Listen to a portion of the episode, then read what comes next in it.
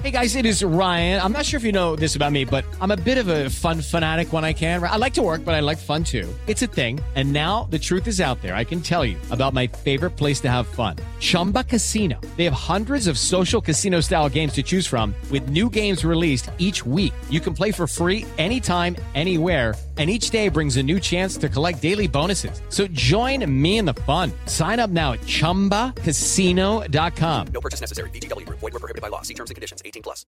Lunes 29 de mayo, yo soy Alejandro Villalbazo y esta es la información que sirve. Guadalajara vive entre la incertidumbre y la desesperación. Guadalajara y la zona metropolitana. En la última semana han desaparecido siete empleados jóvenes de un call center, cinco hombres y dos mujeres. Pero hay versiones que no concuerdan.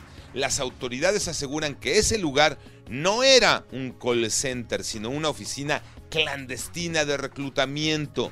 De los siete trabajadores no hay huella. Martín Beltrán.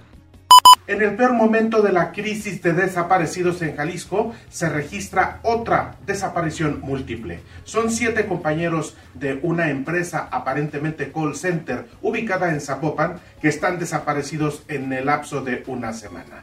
Esta es la historia. La desesperación por buscar medicamentos psiquiátricos está está provocando que familias pierdan su dinero. Las están defraudando Pepe Toño Morales. Gracias Alejandro, efectivamente, por lo menos hay cinco familias que han sido víctimas de defraudadores en un acto de desesperación porque su enfermo no se quede sin los medicamentos que necesita. Estas familias entonces han recurrido a las redes sociales para conseguir las medicinas. En Facebook vieron que algunas eh, personas decían que ellos tenían estos medicamentos, pero resultó, pues ya sabes, ser falso. La historia completa con Mónica Barrera.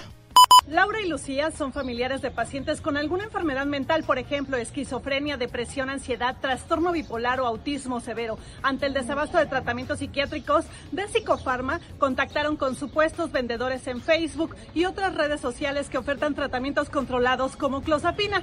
Una vez que depositaron entre mil y mil quinientos pesos, el defraudador las bloqueó en cuatro minutos sin enviarles la medicina por paquetería. Tigres logra lo que parecía imposible, la remontada y es campeón. Tocayo Cervantes. Quedó claro, América es el equipo en el fútbol mexicano con más campeonatos. Después de que Tigres se levantara con la Copa este domingo, ganándole al Guadalajara tres goles a dos y sumando su octavo campeonato. Figuras, Sebastián Córdoba, Nahuel Guzmán, está André Pierre Guignac, está Guido Pizarro, entre muchos otros más, y claro, el director técnico Robert Dante Siboldi. Lástima por el Guadalajara, que jugó como un equipo chico. Iban 19 minutos y estaba ganando 2 a 0. Estaban festejando en el estadio, en la Minerva y también en el Ángel de la Independencia.